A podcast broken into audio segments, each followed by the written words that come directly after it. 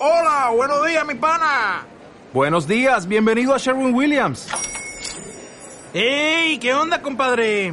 ¿Qué onda? Ya tengo lista la pintura que ordenaste en el ProPlus app. Con más de 6.000 representantes en nuestras tiendas listos para atenderte en tu idioma y beneficios para contratistas que encontrarás en aliadopro.com. En Sherwin Williams somos el aliado del PRO.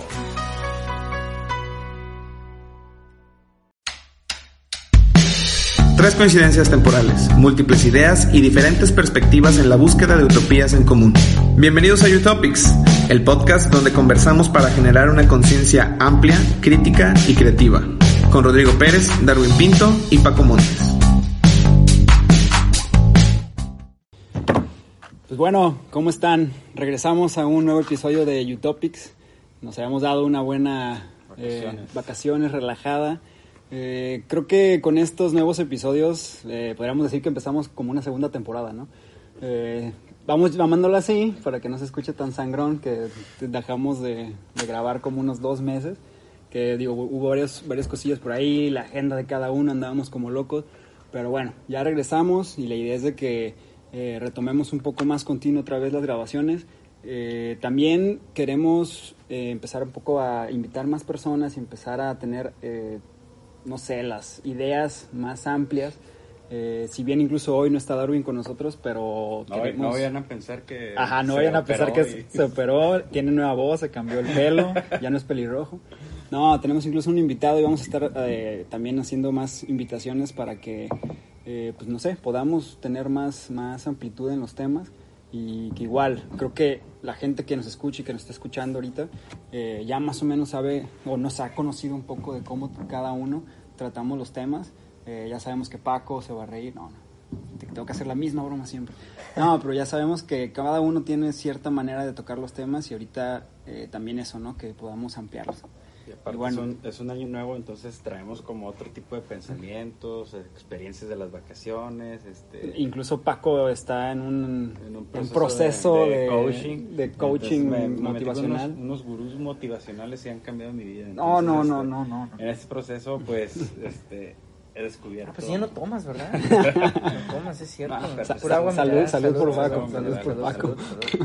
Pues bueno. Ah, pero eso no tiene nada que ver con la forma de pensar. Bueno, cambia. No, no, digo, en, su este, retiro espiritual y su año sabático que se va a aventar, ojalá este, también florezca la, la, la, manera de pensar, ¿no? Pero bueno, el tema es de que queremos eh, seguir, continuar con las grabaciones y pues bueno, al final de cuentas creo que por ahí eh, el clásico nos estaban pidiendo que grabemos, es cierto, no nos pidieron nadie que grabemos. Ah, como dos personas. Dos personas y tal vez, este, no puedo decir que mi mamá porque nunca nos ha escuchado, pero creo que sí, una, una amiga por ahí incluso quiere venir. Este, esta Mónica que sí la conocen. Ah, sí te me dijo, güey, este, este, ya graben y así, pero bueno, el chiste es ya seguir. Y bueno, eh, hoy queremos tocar un tema, pero antes eh, pues les voy a presentar a nuestro invitado del día de hoy. Eh, César Barrera es un amigo, pues así que lo conozco desde hace ya rato, tototote. él es, creo que de esos amigos en los que la otra vez estábamos aquí tal vez platicando y que siempre decimos, maldita sea, ya empezamos los temas profundos, nos van a correr.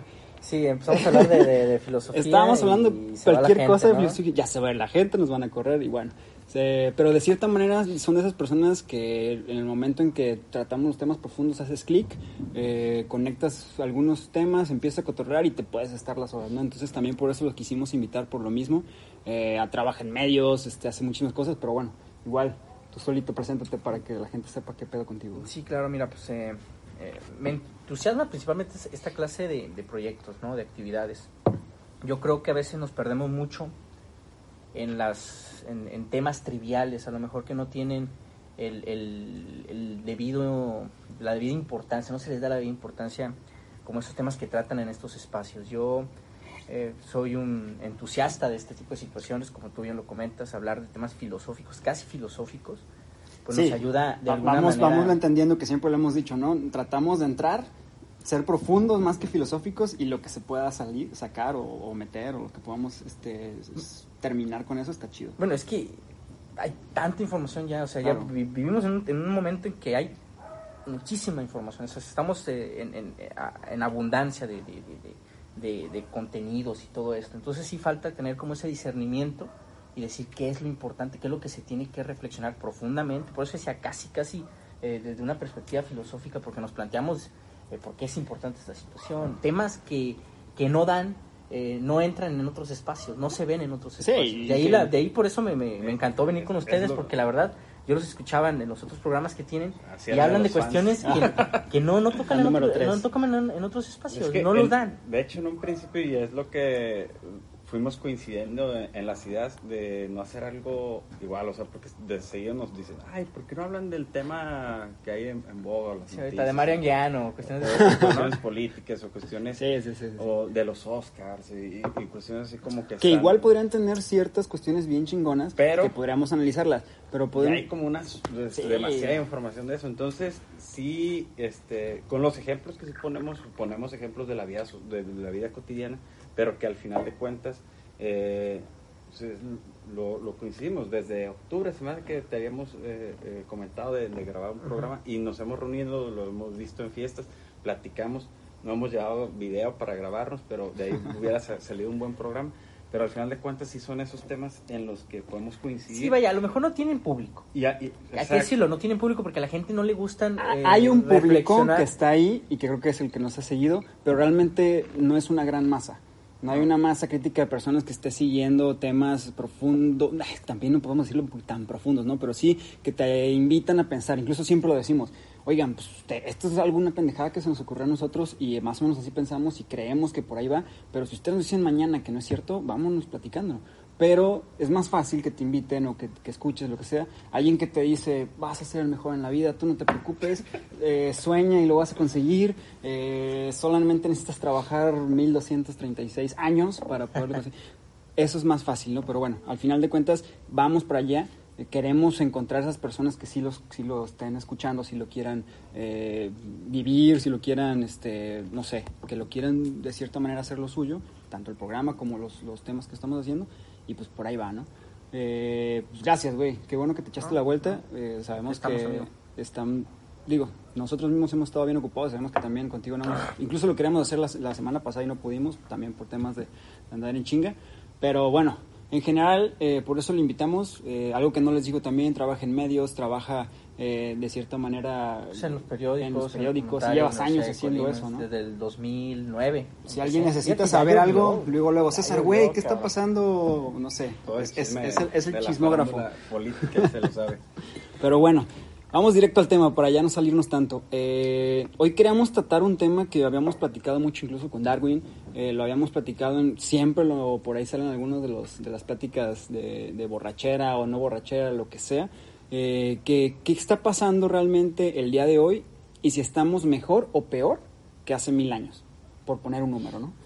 Hay muchas veces que decimos, no, es que hace 20 años estábamos mucho mejor, ahorita estamos la chingada. Y los muy viejos siempre te dicen, no, no, en mis tiempos todo era mejor y ahorita ve, la, la generación está de la fregada, las nueve, el coronavirus, cualquier tema es eh, una, una buena justificación para decir que estamos de la fregada y que cualquier tiempo pasado fue mejor, incluso es la, clásica eh, frase, ¿no? Entonces queremos entrar de lleno en el tema y es lo que queremos platicar, o sea, digo, cada uno seguramente tendrá su opinión, eh, pero no sé, en, en lo personal de cada uno, ¿crees realmente que estamos más jodidos que hace mil años? Mira, yo tenía esa misma conversación hace el, el viernes pasado con mi amigo el Chango Omar Asensio, güey, que le mando saludos. Sí, no, así dile. Está, el cabrón vive allá en Canadá. Güey, porque siempre hay un chango, siempre hay un. Eh, Yo creo que es el apodo, güey. El apodo un- más. El pollo y el chango, El güey, son los El más. negro, güey, siempre hay Pollo, chango y negro, güey, como que son los, los donde más gente tiene ese apodo, ¿no? Luego hay que hacer bueno. un programa de los apodos. Y hablábamos pues de, de- de ese tema precisamente, porque él decía, no, no es que ahorita los, los gobiernos son todos son corruptos, no hemos avanzado nada, estamos de la chingada, cada vez estamos peor. Y yo le decía, espérame a ver, cabrón, a ver, realmente estamos peor. Vámonos a, la- no nos veamos tan lejos, no nos veamos a la, a la época de la Sí, Edad Media. Exactamente, yo te eh, puse un mil años Edad porque era la que- media y realmente cómo estábamos, ¿no? Pero, Pero vámonos a un, a un referente de, de- de- de nuestro país, por ejemplo. Nuestro Ajá. país tiene 200 años que, que Sí, sí, sí, que siendo se- México. que siendo México que se creó, ¿no? hay gente que eh, se cree azteca y ni siquiera hemos Vaya. Tenemos casi 200 años, güey. ¿Cómo, he- ¿Cómo ha evolucionado nuestro país en términos de instituciones, güey? Lo que, lo que ha pasado, términos políticos, de libertades y todo eso, lo que hemos tenido, güey. Eh, no era lo mismo, por ejemplo, 1910, güey, que el 2010. cabrón. A mí no me ah, decía que, wow, güey, es que siempre ha habido corrupción. Bueno, sí ha habido corrupción, pero si tú te das cuenta, ya hay mecanismos para identificar la corrupción. O sea, ya hay auditorías, hay cuestiones que de alguna Sí, manera contribuyen a identificar y a, a tratar de que no, no se, de, castigar pues esa, esa, esa clase de actos, ¿no? Si nos vamos, por ejemplo, en los tiempos de Miguel Alemán, pues, pues van a decir, no manches, pues esos tiempos era el cachorro de la revolución, ¿no? Cuando más corrupción había, el grupo de empresarios y que también detonó Sí, sí, económicamente el país, ¿no? Pero Exactamente, incluso por, por ese lado podría haber la justificación, ¿no? Hubo una gran detonante del país, creció, eh, incluso si te vas a las épocas de la revolución que dicen eh, cómo Porfirio Díaz hizo que se modernizara, se eh, industrializara en detrimento México, del, del- Y aparte del- en de las Ajá. libertades Y- y políticas. en- y ahí puedes ese hablar de sentido- si estábamos mejor o peor. Y en esos sentidos también antes no era tan visible este, esos actos. O sea, también hay parámetros que la gente, pues sí se ha, ha concebido ideas que les han dicho sus antepasados, pues esos cuentos que se han creado, que se, que se cada, cada vez se- de generación en generación, pero a lo mejor ni siquiera veían realmente lo que pasaba. Es que, el, es que, mira, es que el desarrollo no se da de manera uniforme, o sea, no, no, no es lineal, así vamos Ah, a crecer, no, no, no. O sea, tiene uh, una serie de matices, Claro. o sea, por y ejemplo, decíamos Porfirio Díaz, Porfirio Ajá. Díaz creció la economía, pero en detrimento de muchas libertades políticas. Sí, normalmente había ¿no? una gran... Este, Pasamos esa etapa de Represión. consolidación económica de alguna manera y entra esta, esta transición democrática, güey. Y, y duramos 70 años con un partido, güey, que fue el PRI, ¿no? Sí, que realmente Pero- si dices que hubo una democracia real, pues realmente no la había. güey. no, pues no, claro que no. Y de hecho, pues, ahí todavía hay gente que, Sí, sí, sí, sí, que que, dice que está dentro del mismo partido Claro, de claro. la Cuarta Transformación, que eran priistas y que, según la narrativa de la izquierda, pues fueron los artífices del fraude del 88, ¿verdad? Pero bueno, Sí, sí. vamos a eso, eh, va desarrollándose la parte, Claro. o sea, vamos creciendo. En, en esa etapa de los 70 años del PRI, pues se crearon instituciones, se consolidó muchas Sí, cosas, sí, sí, sí. que faltó esa, esa parte política también, de decir que ya no ganaba nomás el, el partido del, del poder o el, o el- o el presidente que tuviera su, su, De- su- poder- verticalidad de decir el- este- las cosas se hacen como yo digo, sino Mm, ser más no participativos en, en la parte política. Y eso se empezó a dar a raíz de, de- de ciertas situaciones. ¿Qué pasó en el 88? El fraude, la indignación pública, todo esto. Se creó el INE, el, bueno, lo que ahora, bueno, que era el IFE, que ahora es el INE, Instituto Nacional Electoral. Se ciudadanizó ese proceso, porque antes era la Secretaría de Gobernación. Gobernación decía, yo te voy a, organizar las elecciones y yo voy a votar, y yo voy a contar los votos y yo voy a decir quién, quién es el que gana.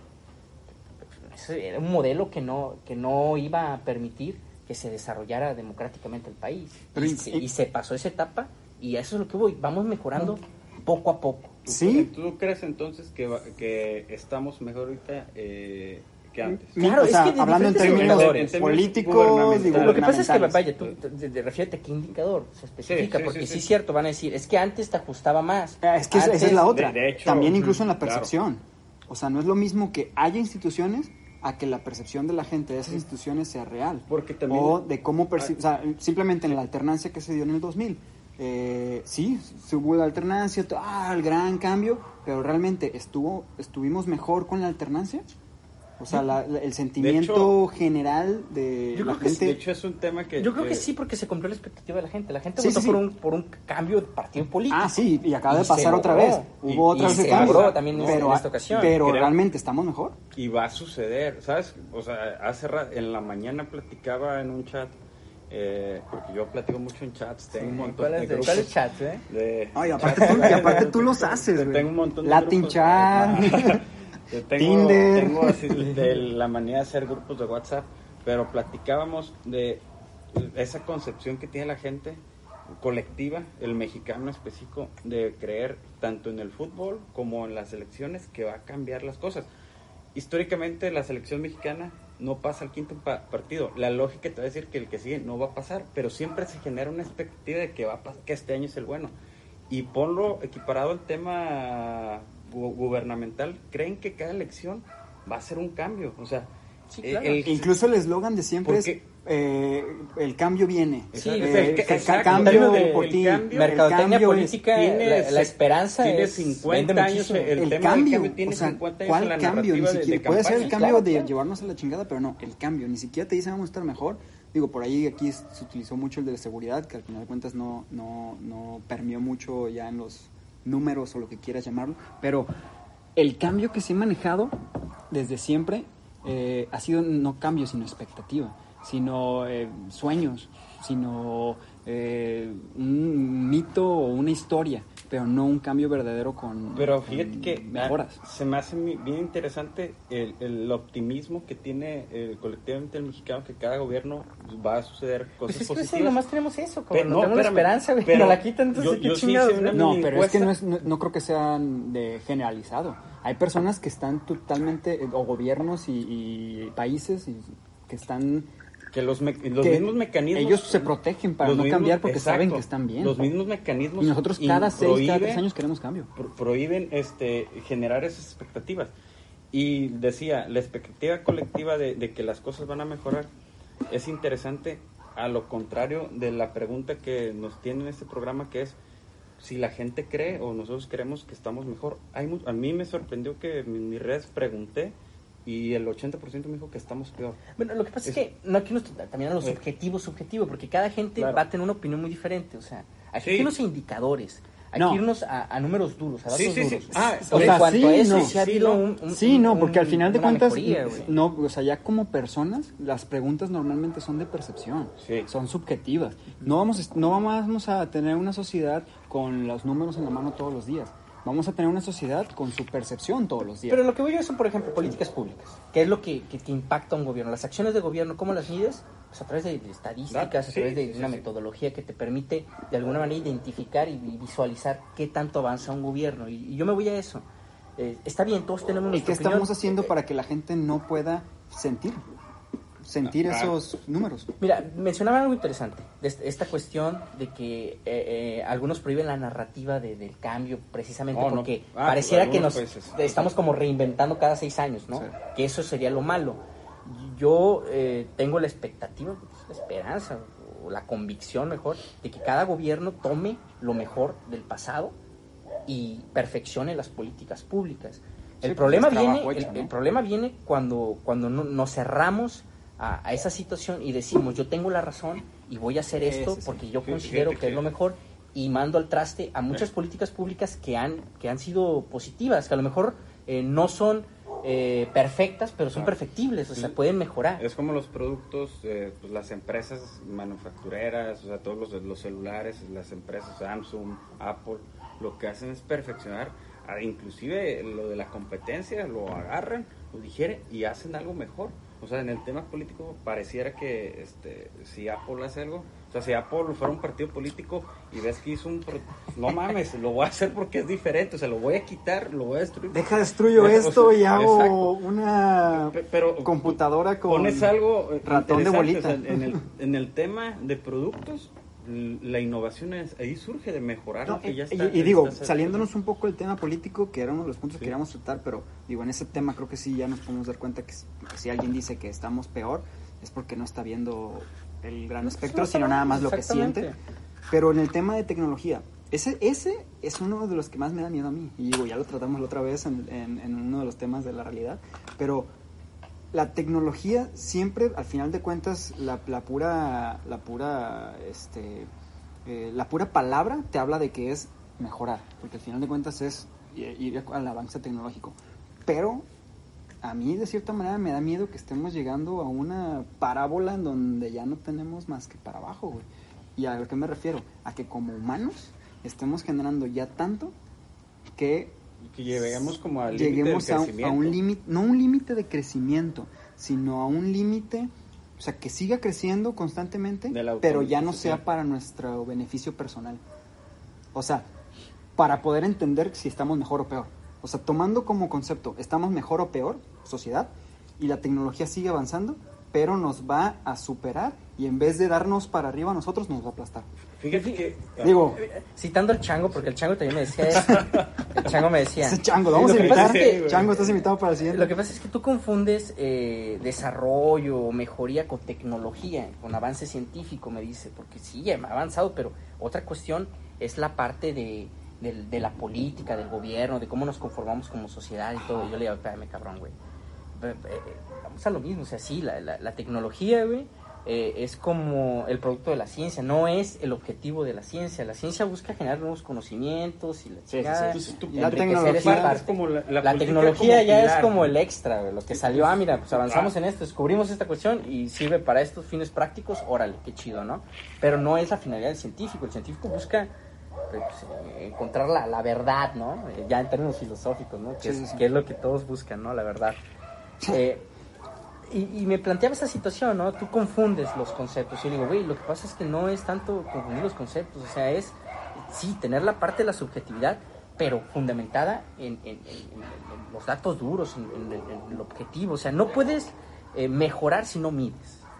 Y, y eso es fundamental en cualquier política pública. Y, y, eh, bueno, van a decir que te metes a los temas, pero bueno, No, no, no. Son- son no, muy importantes. bien. Sí, me voy- se- me voy a un aspecto. Se, conectan todos. una política pública que, que yo la considero loable en el sentido de que tiene un buen, eh, un buen objetivo, busca algo muy bueno, como Jóvenes Construyendo el Futuro.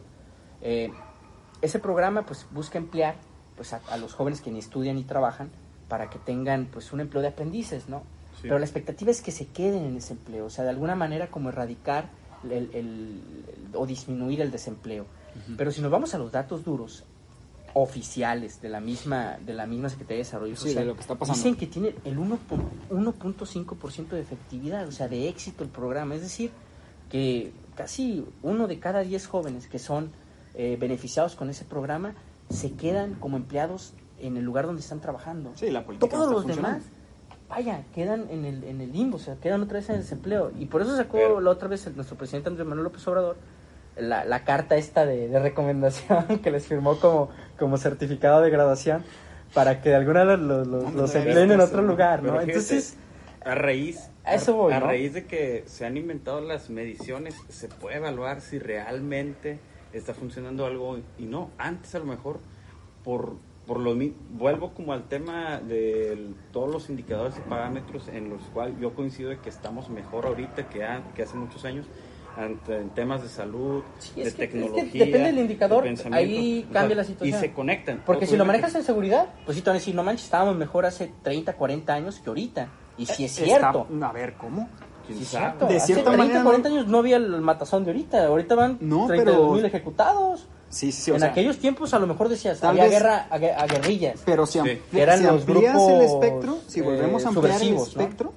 Si, si lo volvemos a ampliar, te vas a la revolución y cuánta gente mataban y chingues madre. Pues o, te va- amplías el espectro y cuánta Ah, gente se va, moría ahí. nada más porque tú me caes mal, ahí te doy un balazo. Sí, pero aquí está sistematizado. Tú estás hablando de, momen- de hitos históricos. Por ejemplo, la revolución, sí es cierto, un matazón. Digo- que también tendríamos que ver bien No, la y- estadística, y porque dicen estamos- que la mayoría de las muertes de la revolución fueron por la gripe Y, y- y ahí te vas a, ah, y ahí te vas a un tema de salud. Ajá. Ahorita en un tema de salud estamos mejor que antes. La mortalidad antes era 30, 25 años. Exactamente, o sea, ha ido subiendo ahorita 70 años. es que depende del 70, indicador, o sea, Exacto. Sí, pero- el indicador te pero- dice... pero Al sí, final de cuentas, la idea es lograr en, en, eh, entender el, el eh, en general, pues, nos fuimos como... O sea, si nos vamos a clavar de que, oye, está mejor este vaso o este Sí. tequila, mejor que el otro. No, pues, güey, estaba mejor la cosecha de hace dos años porque salió, no, no hubo lluvias. Sí, ok, pero vámonos a lo más general. Por eso queríamos tomar varios Sí, porque el entendimiento sí colectivo, yo sí me fui para atrás, un 80% cree que estamos, o sea, como sociedad, no tanto como país, como sociedad,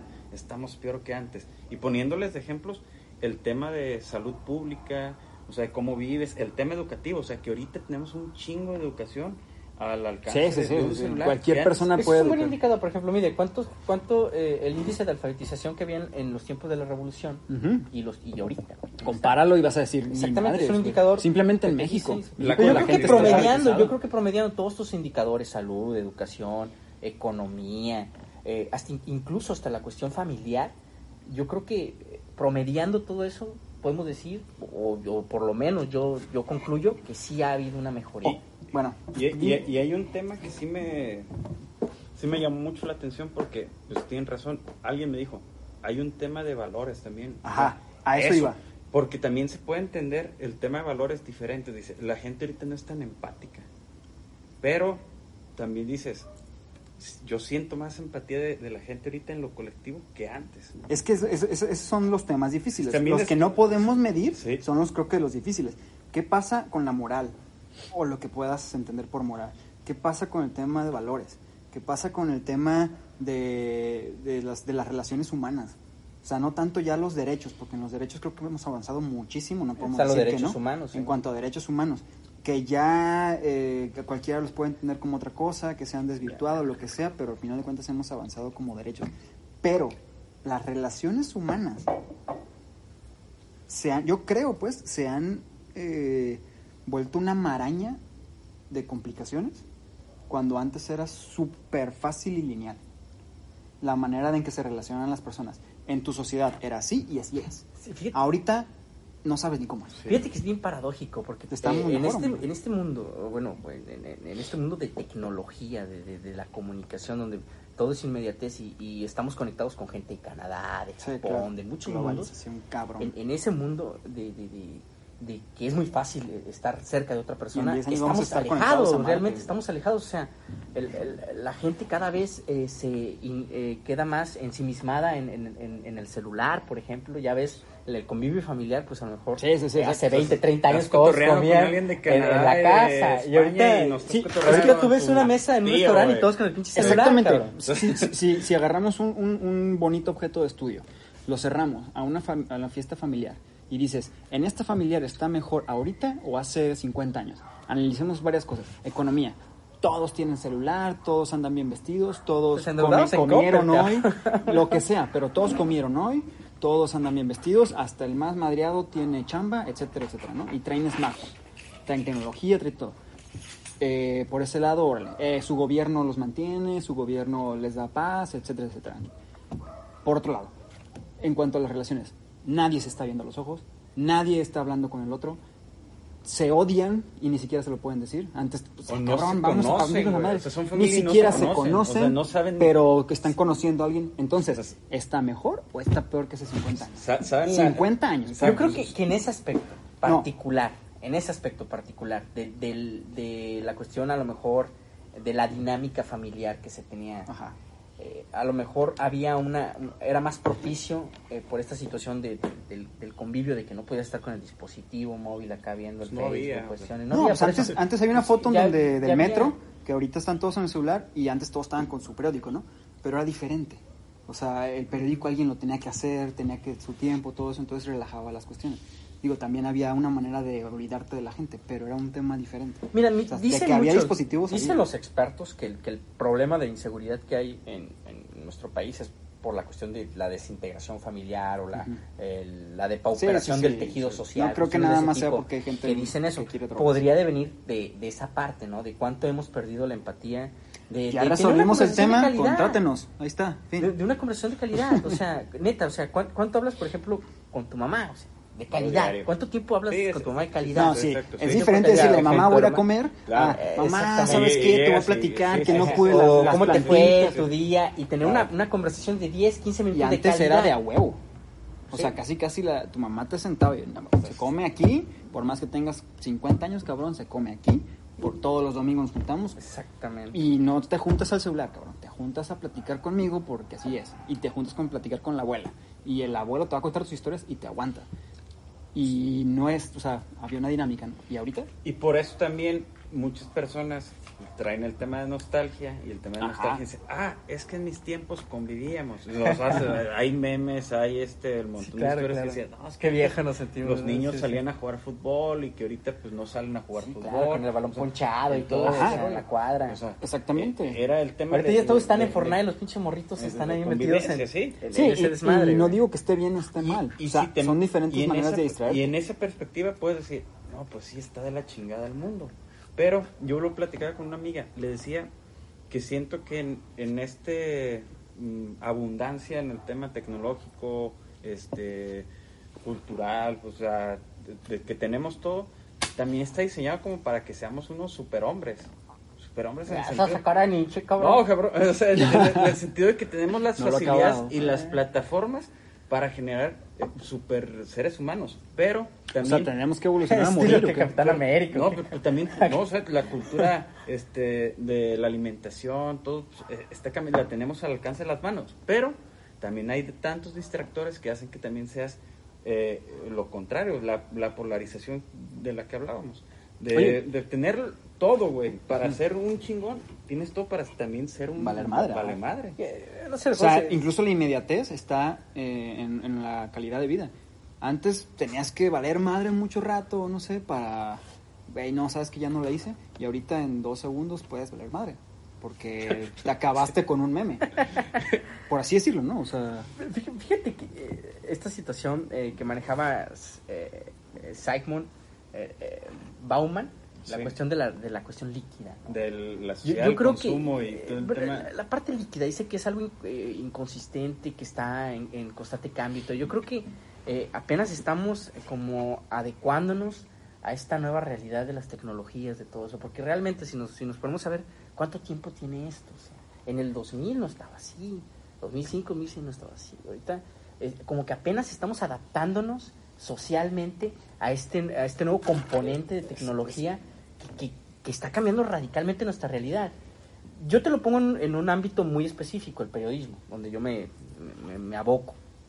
Yo me he dado cuenta que todavía los periodistas, o, o el periodismo, mejor dicho, el periodismo, se está adaptando apenas a esta cuestión de las redes sociales, de todo lo que implica la inmediatez. O sea, ese, ese. ya saber en, en el instante lo que está sucediendo Claro. En O- Afganistán. o- o Sí, hay, periodistas lugar. que ya se basan en el periódico, ¿no? Eh, Exactamente, Dices, o sea, no, vaya, mames.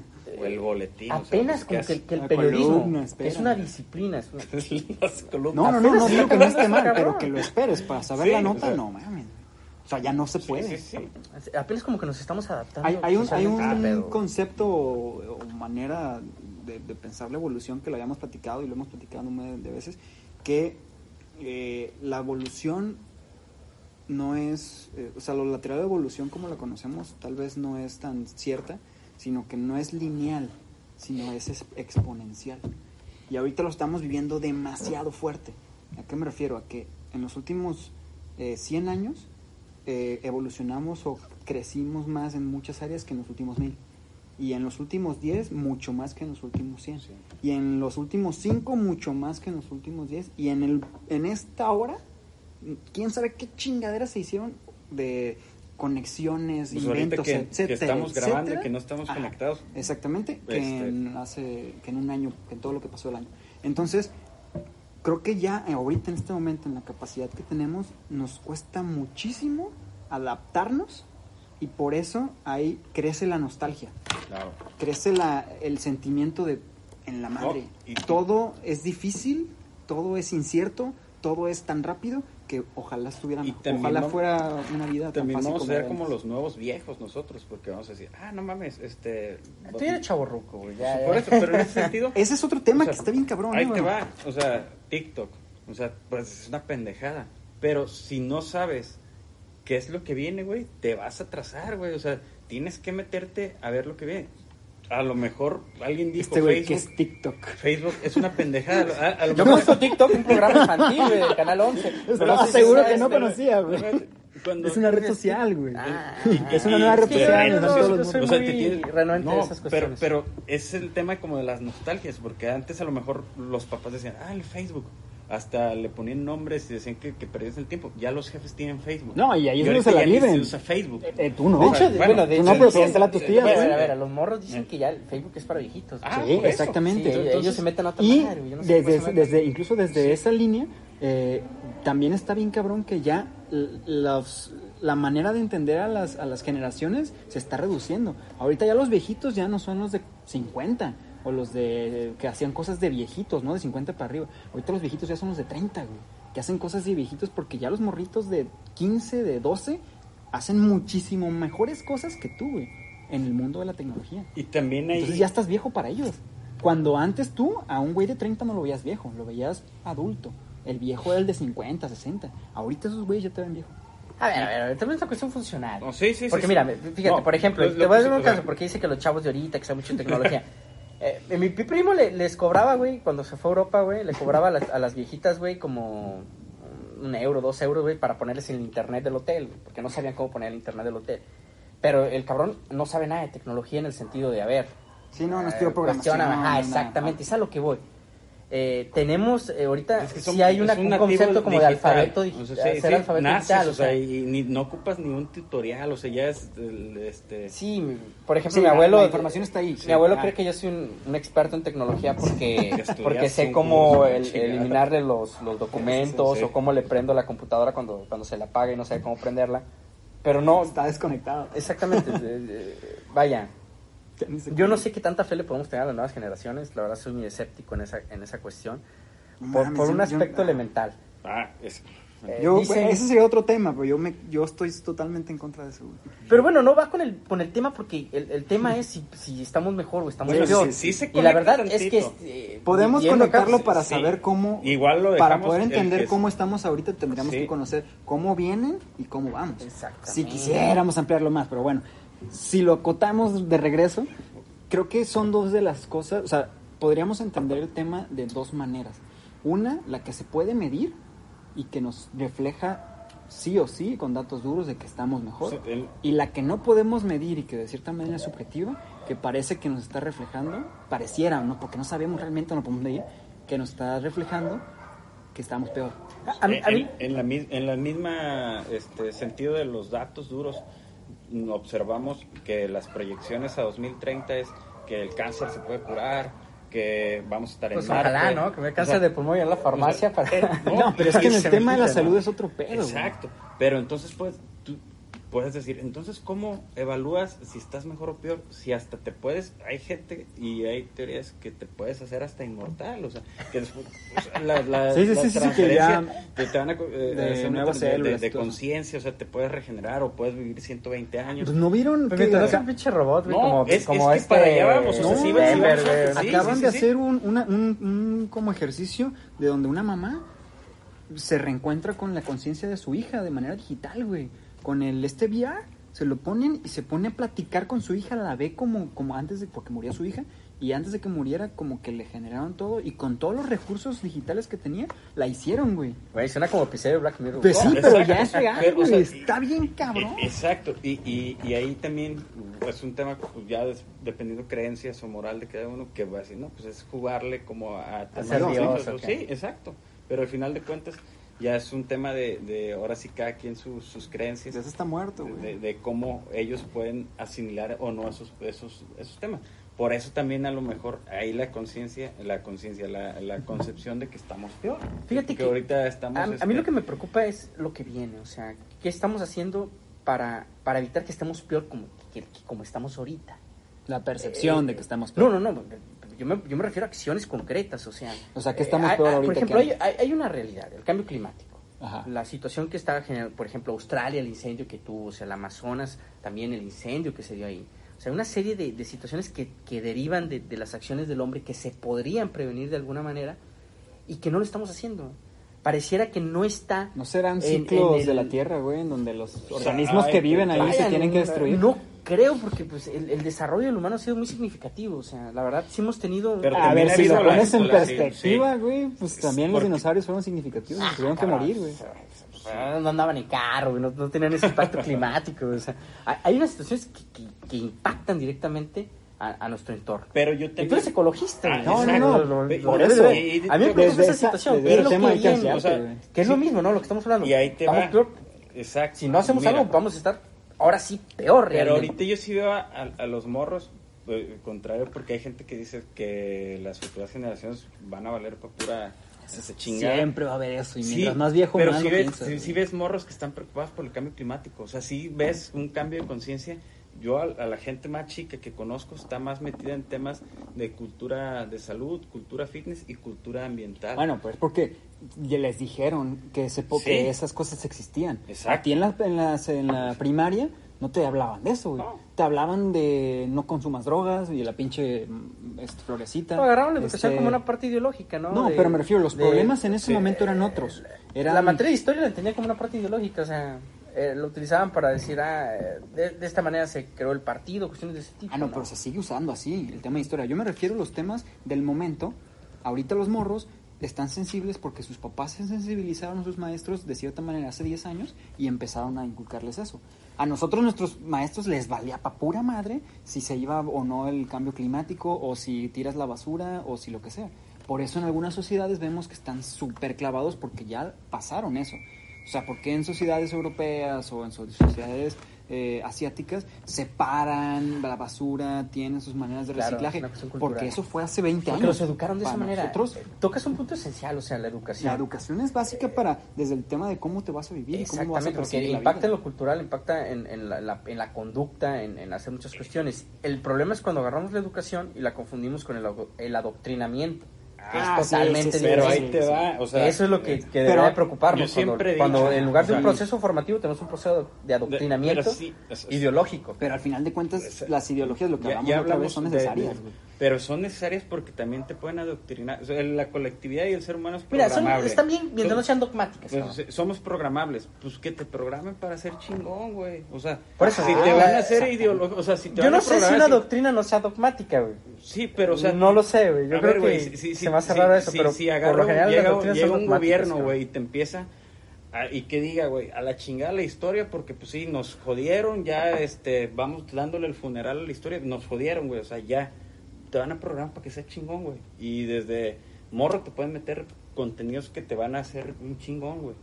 Pero si sigues, güey, por eso te digo, esa moral, güey. De hecho, siempre con- con- concluimos sí, que sí, esa moral, sí. el tema de Muy la bueno, del fíjate, adoctrinamiento. Da- dan un punto esencial. Decían, si estamos peor o estamos mejor, ¿no? Yo creo que en el tema educativo eh, eh, estamos como, le- dimos como dos, tres pasos atrás. Se había hecho una reforma muy interesante, una reforma muy buena, la reforma educativa del 2013, porque planteaba una cuestión que cambiaba el paradigma totalmente.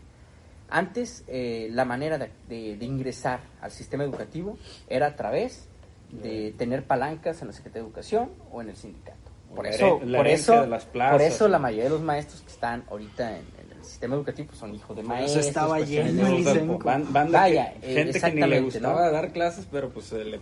Ahora, Ah, a mí, a me dijo el maestro Jaime Flores Merlo, decía él que no, que, que se mantiene todavía la cuestión meritoria de que a través de una evaluación el, el- el mérito, ¿no?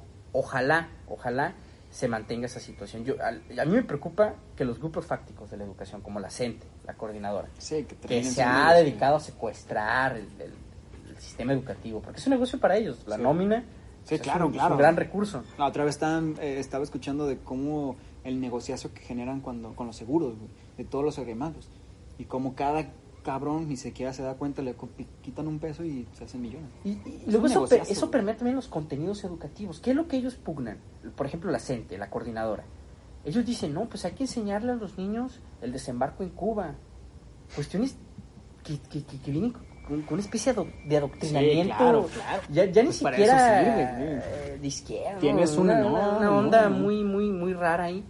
Que, que- que- le quita la, la parte reflexiva que es indispensable para precisamente generar un nuevo ciudadano. Nuevos ciudadanos son los que nos van a permitir eh, avanzar como sociedad. Un, un ciudadano preparado, que tenga la capacidad crítica, reflexiva, para entender la realidad, su entorno social, le permite exigir mejores cuestiones. Un gobierno le, le interesa que, la- que- que el pueblo se mantenga ignorante o sea, de esas cuestiones. O sea, sí y no. ¿A qué me refiero con el no? Eh, como decía Paco, al final de cuentas la educación es una gran arma, güey. Eh, Cuando y- es formativa. Sí, exactamente, exactamente. Su- su cuando es formativa. esencial de- de- de cuando es educación. formativa y dentro de la formación necesitas también generar una línea, generar una, una, una manera del entendimiento de, la- de, de lo que quieres lograr con tu gran masa de educandos. Porque si nada más los abres al mundo, se- no vas a poder generar, porque se tiene que pensar a futuro también. Entonces, por eso el tema de las ideologías, para poderlas insertar en la, en la educación, es fundamental. El tema es cómo las manejan. Porque yo no creo que esté mal. Yo creo que hay que saber utilizar esta herramienta, Claro. que, enten- que todas porque- las naciones la tienen. Es lo más importante. Ah, va- vámonos a, a los números. O sea, ¿cuáles son los, los países más desarrollados, los que mejor índice de calidad de vida tienen? Son los que más le apuestan a la educación, a la formación de sus ciudadanos. Una vez estudiamos, ¿te acuerdas? El, el tema de política pública de Finlandia. Sí, sí, sí. explicaba que el maestro de primaria duraba seis años, siete, o sea, y, y- y no reprobaban como al morro, o sea, lo llevaban. Que no había por- manera de reprobarlo, o sea, era nada más como- Pero era el mismo maestro, es, es como, este, es la misma persona que te va, te, te va a guiar. Acá te los Entendiendo cambian cómo vas creciendo y todo eso. Exacto. Entonces, eh, Pero bueno, es que también ten- tendríamos que entender las realidades de los dos países. Sí, Aquí. ¿cómo vas a lograr tener el mismo maestro para... Claro, el, contexto, pero el te contexto te, O te sea, condiciona muchas cosas. Partiendo de que a lo mejor, y, y la crítica es muy buena en el sentido de que dices, damos dos pasos para atrás, pero tenemos demasiado contenido o cuestiones alternativas. Antes no las había, o sea, antes tal cual era lo que te decían en la escuela y no tenías como ese conocimiento que lo puedes obtener ahorita en el internet o, o mucha gente que está metida como en el en el altruismo en, o asociaciones de la sociedad No, civil sí, en el sentido de, de, de- de generar eh, otro tipo de contenidos, güey. O sea, otro tipo de pensamiento, que es lo que nosotros siempre le apostamos, el tema del pensamiento crítico, sea o no, sea, sea o no lo correcto. O sea, cada, cada persona puede tener su, su, su Se criticaba mucho, es que no, no está el componente pedagógico, que es eso lo que tú dices, o sea, qué tan efectivos son los métodos de enseñanza y también de, de comprensión del alumno, porque nos metemos en una cuestión que es el entendimiento, que también ya viene, Sí, sí, sí. sí, otra sí, cuestión sí, más filosófica, ¿no? Pero vaya, teniendo métodos pedagógicos eficaces, güey, contextuales, en el sentido de, de, de, de alguna manera adecuarse a la situación que está ahí, e- eso es lo importante, porque sí, yo, yo estoy de acuerdo, o sea, no puedes estandarizar todo eso, o sea, no es homólogo, no es uniforme toda la situación, no, pues, todos tienen su contexto, no es lo mismo educar a un chavo del, del defeño que un chavo de Oaxaca. Todas las Ah, situaciones, te entiendo, te las La adversidades pero al fin de- y la- la- Al fin de, de cuentas, o sea, siento que es nada más eh, para poder entender el tema, para poder llegar a conclusiones, es tratar de no acotarte tanto. O sea, en- simplemente en este tema educativo, si te acotas a la manera en que se está impartiendo, eh, la reglamentación, este, las formas es- institucionales, la forma en donde se está preparando o no los maestros, pues sí, tal vez pueda haber o no una regresión. Pero si te abres poquito más el espectro y ves la, el, el- el espectro de, de la población que se está educando, eh, los, el las número de diferentes, escuelas, el número de escuelas, la infraestructura, eh, co- las posibilidades que tienen ahora porque pues que tienen ya internet, etcétera, etcétera, pues no puedes decir que está peor la educación. No, no, no, yo, yo no digo A lo que me está- refiero es que si- vamos a hablar de puntos, vámoslos abriendo. Porque si nos clavamos nada más como el tema este de reglamentación, sí, vamos a decir está mal. O vamos a, estar, vamos a decir está súper bien. Son cuestiones esenciales. Tratar de Yo abrir. creo que, que sí tenía que a- alguna modificación en los planes curriculares, en cuestiones que tienen que ver con, con los métodos de enseñanza. Ha habido mejorías, como tú bien lo comentas. Hay más escuelas. Las escuelas han tenido mejoras en, en infraestructura, la verdad. Eh, eso es indudable. Yo iba, por ejemplo, a Alejandro Flores Garibay. Y cuando yo estaba de alumno en Alejandro Flores Garibay, era un terreno con tierra. O sea, ahorita Sí, parece sí, sí. colegio. Ahorita parece colegio. Está bonito y todo. O sea, eh, hemos, por eso es lo que yo digo, o sea, si hemos mejorado, si hemos tenido un avance en esos términos administrativos total, o sea, no hay un maestro que no le llegue su cheque. Sí, O exactamente. sea, se paraliza el Sí, sistema educativo sí, total si en un momento dado no les llega una quincena. sí, que pasen dos ya y huelga. Exactamente, y- o sea, ya tenemos, eh, de, de alguna manera hemos avanzado mucho en términos de administración, en términos de, de, de- de orgánicos, o sea, de, cómo nos hemos organizado como gobierno, toda esa cuestión. Yo no, ahí yo no lo podría decir que, que estamos peor, Sí, estamos, estamos mejor. Pero aquí el asunto que a mí, eh, lo que me Siempre interesa, lo, lo que me preocupa es que viene. ¿Cómo vamos? O sea, sí, exactamente. Si vamos a hacer las cosas bien para tener buenos resultados, pues tenemos que planear, tenemos que... Y aparte lo que decíamos hace rato, profundo. si ya tenemos este gran, eh, eh, tantas posibilidades, tantos recursos, etcétera, ¿cómo los vamos a administrar de manera legal, de manera eh, a futuro, planeada, para que realmente nos rinda frutos y podamos generar a futuro, al cómo vamos, algo mejor? Pues- Pero bueno, creo que eh, el tema, digo, ya tocamos casi todos los puntos que queríamos tocar, pero creo que necesitamos Menos el arte. Otro. el arte no lo hemos tocado, Arte, pero si lo arte. quieren lo tocamos. El, bueno, Fíjate que años, una cuestión anecdótica, fíjate una cuestión anecdótica que es sirva que sirva particulares para Es que articular ese tema. Eh, Es claro, es subjetivo. Pero fíjate, ahora entrevistamos a, Ah, pero- a un experto en arte, según eso. güey. Aviéntate ese. Bueno, Güey, cerramos y hay que aventarnos uno de esos. Es que el arte también es No, no, no, hay que tocarlo para poderlo Sí, para concluir los hablar temas. un poco, sí. Eh, Porque sí ten- hay mucho. No, pero es que yo siento que sí aguanta para otro solo. No, no, pero nada más como para tocarlo. Güey aviéntate- Es que te fuiste al baño y no, no- no Perdiste el hilo, perdiste el Ajá. hilo. Vaya, fíjate, eh, ahora entrevistamos a una persona, güey, que según eso tenía pues, los conocimientos del arte y todo, decía de que de, de- de que- qué es arte y qué no es arte, ¿no? Y que también es una cuestión que me llama mucho la de atención. Tu arte, mi arte. Exactamente. Mira, eh, ahorita pegan una banana en un en la pared y Exacto. dicen que es arte. Yo, yo le comentaba, a ver, ¿qué, qué pasó? ¿En qué momento fue la transición de Velázquez, de Picasso, de, de, de- de- vaya, de Rembrandt, de todo eso? Ajá. A, a- a una persona que dice eh, lo que esté a los 5 metros a mi alrededor es arte. Es arte. Vaya, no, no lo entiendo, o sea... Es que esa es la percepción, al final de cuentas. Como es algo que no puedes medir, a lo que me refiero. Si, eh, mucha gente dice, en el arte estamos de la chingada, ya no se hacen grandes obras como las de Rembrandt. ¿Qué pasó con un Van Gogh? Él tuvo que morir para ser famoso, bla, bla, bla. Claro, pero si entendemos los conceptos reales, incluso en ese A ver, Rodrigo, ¿tú defiendes sí. que un plátano pegado a la pared Claro que arte? lo voy a defender, güey. No, no, no. Al final de cuentas, ¿Dónde está el gozo estético de un plátano pegado a la pared? Si A ver, quieres es un gozo estético, ve a comprar eh, maquillaje y píntate y goza tu estética. También el los- arte no es eso. Los grandes pintores pudieron haber sido criticados en no exactamente. mames, qué chingados pintó, no, no, no, se entiende. Es- el gran- A ver, a es ver, un tema de, de construcción. A ver, hay ca- uno. características. Sí, Van sí, Gogh sí, sí. es uno de los grandes, es un gran, es un gran, este, manera de poder de estudiar eso, güey. Lo mandaron a la chingada por siempre, güey. El güey no se hizo famoso hasta que se murió.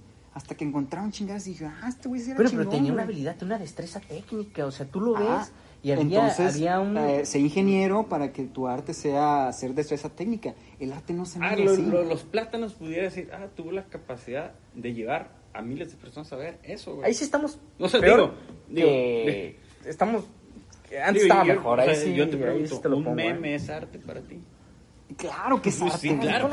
Meme, no. es un mensaje Por eso. comunicacional Ah. muy, muy efectivo. Que mueve, Bueno, que mueve al final de cuentas hecho, más los- sensaciones que tal No, vez los cuadro, muralistas nacen, los muralistas nacen de, de expresar un tema político. Ajá. O sea, y ahorita son, ya no hay muralistas, hay memistas, güey. O sea, las Sí, personas sí, lo que habla- lo que comunican este, la la realidad social eh, o güey. sea, Por medio de los memes. de los memes. Que o es sea, una manera que- diferente del lenguaje. Ahí hay una o sea, manera de, cómo expresarnos. A ver, yo creo que hay un grupo eh, de esnovistas, güey, de esnovistas, no son otra cosa más que esnovistas, que, que dicen, que, eh, esto es arte porque, porque ven, el- y, y millonarios, Claro. cabrón, compran miles de dólares un pinche plátano pegado en la pared. Ah, la- ah, la otra Porque vez les estaba dicen que es platicando con arte, una chava cabrón. que Ah, estaba... ahí, ahí también puede atender el, tema del dinero, o sea, el, el, el dinero y el consumo es quien dicta también puede ser los parámetros. Sí, no, Sí. realmente no. Porque una de las... es, eh, A ver, una manera de entender el arte es que si se vende, ya no es arte. A ver, trasladémonos en la literatura.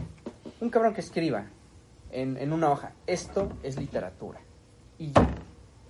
¿Es literatura? Por supuesto que no. ¿Dónde está lo estético? ¿Dónde está lo, lo, La profundidad, lo- la o sea, profundidad, el mensaje hermoso? O sea, no lo hay.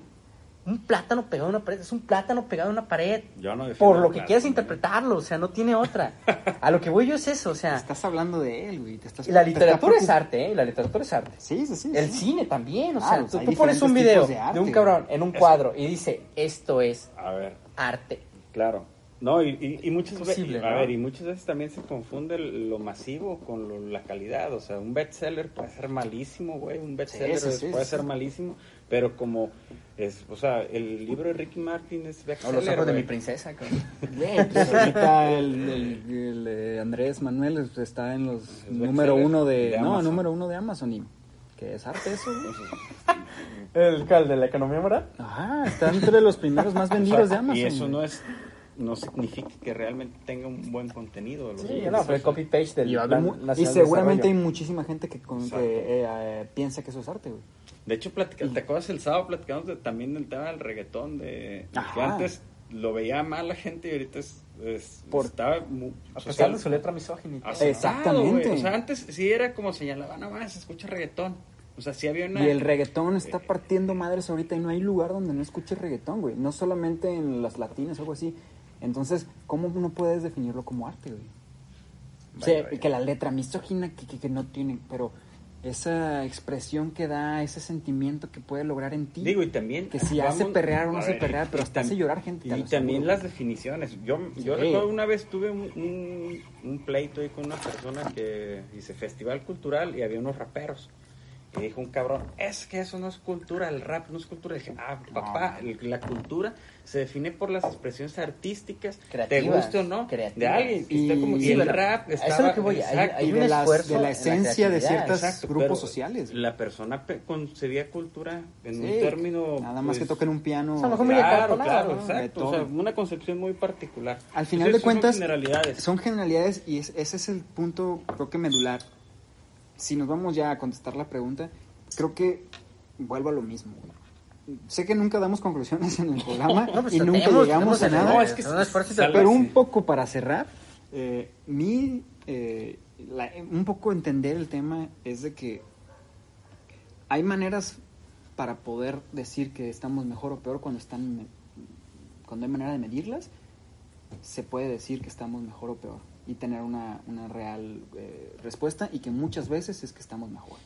Pero cuando no hay manera de medirlo cuando la- ya no lo entendemos incluso el tema como esto del arte que a veces no lo entendemos y por eso podemos irnos re- realmente a lo que sintamos el tema de los de los valores el tema de las relaciones humanas que al final de cuentas están tan cambiantes que no nos dejan ni siquiera entenderlas y por eso las definimos mal. Entonces creo que estamos en esa lucha en donde como lo que nos lo- como no todos tenemos lo que te decía no todos tenemos datos en la mano esta parte que sí se puede medir y que nos demuestra que estamos mejor nos vale madres y nos vamos a lo que sentimos a la parte subjetiva y eso es lo que lo que tú decías el 80% de las personas me dijeron que estábamos Sí, mal es por eso, porque el enfoque realmente de las personas, de su percepción, va a lo subjetivo, güey.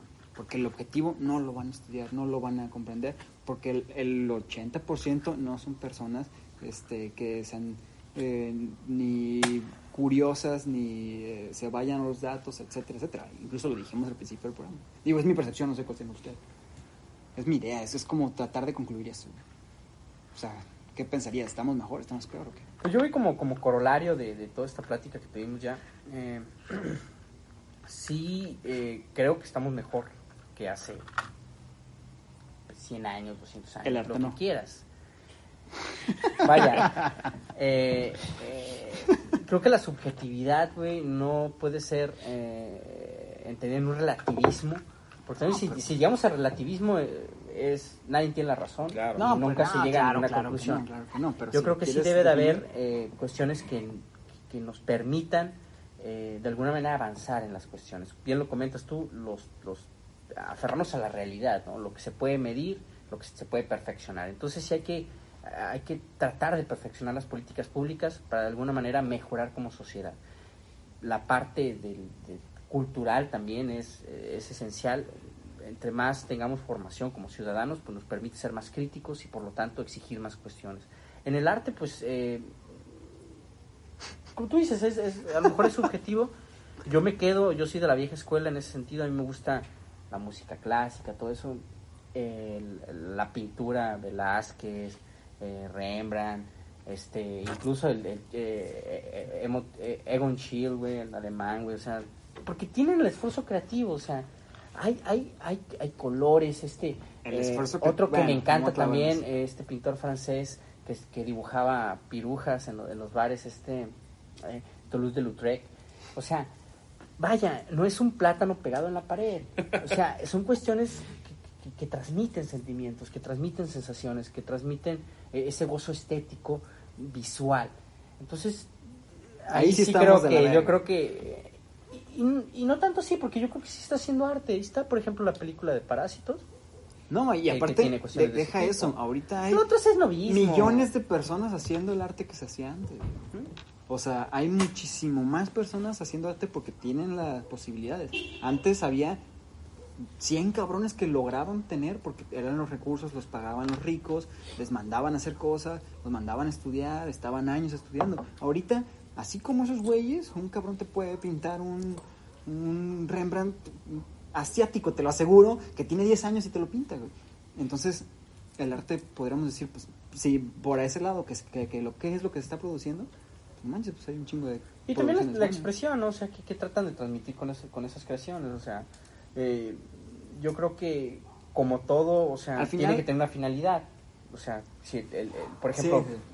para ya cerrar, ya se mucho, eh, Diego Rivera, o sea, el, el trabajo cul- cultural. Sí, que expresaba tenía, la realidad eh, histórica. Exactamente, de- este, el, también que fue muy, muy bueno en la revolución, que también pintó cuestiones muy interesantes, Orozco, eh, ¿no? Orozco, eh, ah, el que, el que lo agarraron en la prisión, Ah, se me fue su nombre, que también pintaba la situación social en ese momento. Entonces sí, todo va encaminado como a tratar de mejorar las situaciones, o sea, yo delato lo que está sucediendo mal para mejorar, entonces yo me quedo con eso. Claro.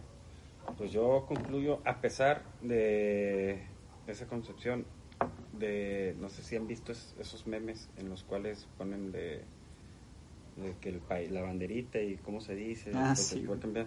Pero estaba pensando que antes había En filó- Argentina se dice así. Ah, sí, sí, sí. Pero haciendo como la analogía de que antes había filósofos, o la- los, los filósofos griegos, los romanos. Después los científicos, cuando se- da todo el tema de eh, la Edad Media, este, todos esos procesos de revolución industrial, los, los científicos, y ahorita los influencers. O sea, en una sátira, a pesar de que ahorita nos pudiéramos ver, o la gente pudiera ver que, que la gente quiere ser influencer y no científico, y, y este... Sí, y- como el meme y- de que el- a los que estoy en comunicación, el que me diga que es influencia le parto la madre, ¿no? O sea, poeta, o sea, entonces, hay una gran sátira de, de- de los influencers. A pesar de eso, yo creo que estamos en la mejor época de la humanidad. Eh, ya lo dijimos en los datos de salud, de educación, de, de bienestar. Nomás sí hay una preocupación, el tema de, de las relaciones, el tema también de la pues, de la ansiedad de la gente, la ansiedad colectiva está muy cabrón también entre los, los personajes, las personas, pero eh, creo que también hay temas de empatía, o sea, no, no, no veo tanta gente tan tan tan metida en, en temas muy cabrones. O sea, sí hay temas de y no me decir, güey, es que no- Sí, hay, hay un montón, sí, pero siempre ha habido esos problemas, o sea, las problemáticas que hay ahorita las ha habido siempre, pero creo que hay más conciencia, o sea, y hace falta meterle más. O sea, estamos en, tenemos la oportunidad de generar Eso Tenemos la, todo la tecnología ahorita. Sí. ha ayudado a visibilizar todo eso. Exacto. a lo mejor Claro. antes no nos enterábamos de la comunicación, de todo eso. Y ahorita eso ayuda de alguna manera. Hay indignación y hay un movimiento Y- y- que permite. Sí, y Exacto. la apertura las Y, y hay gente que yo antes pensaba que ah, eso no sirve nada. No, sí sirve. O sea, visibilizar un problema sí sirve. O Ah, sea, simplemente nombrarlo. güey. exacto. Antes yo también era un crítico de que decía, es que nomás hablan y no hacen nada. No se dice crítico, se dice chairo, güey. Eso, güey, o sea, hablar también metes los temas, o sea, y ya puedes causar eh, el tema de que seas empático con, con, con esas personas que, que adolecen o sufren, este, son víctimas de, de algún delito, alguna situación. Y, y al final de cuentas es que tenemos la posibilidad, por todo ese avance y evolución que hemos tenido, de decir ser unos superhumanos. Pero también estamos en una delgada línea de valer madres. Bueno, al final de cuentas, los dos coinciden en que estamos en la mejor época de- Sí, del mundo. sí. Tenemos nuestras deficiencias como el arte las relaciones humanas. Y bueno, creo que ahí Tenemos la dejamos mejorar. antes. Y que tenemos todo. ¿no? Incluso yo, de- de- en- dentro de esa, sí tengo una gran preocupación en que tengamos todo para mejorar y estamos en una delgada línea donde ya vamos a ir para abajo, lo que, lo que les decía desde un inicio, que ya hemos llegado a tanto y que tenemos tanto, tanto, tanto y todo, todo, que vamos a llegar al punto final y estamos en una línea en donde seguimos y nos convertimos o vamos para abajo. Pero bueno. Y bueno, pues ya, ahora sí ya le vamos a parar porque si no podemos durar aquí tres horas hablando de arte, que Saca esta hermosa Una- calavera que le regalaron al Paco de México, es arte o no. Pero bueno. Yo la compré, güey. No, es no, arte porque está bonito y la tiene pintura, no es un Es plátano pegado en la pared. es que Güey, es una, es una calavera comprada en es una artesanía. Pero bueno, gracias por escucharnos. eh, otra vez eh, acá en Utopics. Vamos a seguir haciendo entrevistas. Creo que se enriqueció muchísimo. Gracias, César, porque la neta No, te no, diste una vuelta. a ustedes. Y pues bueno, gracias por escucharnos. Nos seguimos viendo. Ya saben, síganos en las redes. eh, síganos en Instagram. Todavía eh, estamos ahí posteando algunas cosas. Vamos a seguir posteando. Síganos. eh, eh, YouTube tal vez vamos a estar eh, parando un poco los videos, pero eh, principalmente en Spotify. Síganos, compártanos. Facebook. Todavía estamos también eh, compartiendo y vamos a seguir haciéndolo, pero principalmente compartan el podcast en Spotify. Síganos, compren nuestros productos, no es cierto, no tenemos nada. No, si ven a este, Darwin, nos lo saludan. si ven a Darwin, nos lo saludan y le dicen que ya se deje de, de, de ocupado y se venga. Un saludo para Darwin, que seguramente lo vamos a tener en el próximo programa. Y bueno, nos vemos en la próxima. Hasta luego. Desde aquí, desde el rooftop, este, Utopics. Te la acuerdo, murciélago. Hasta luego.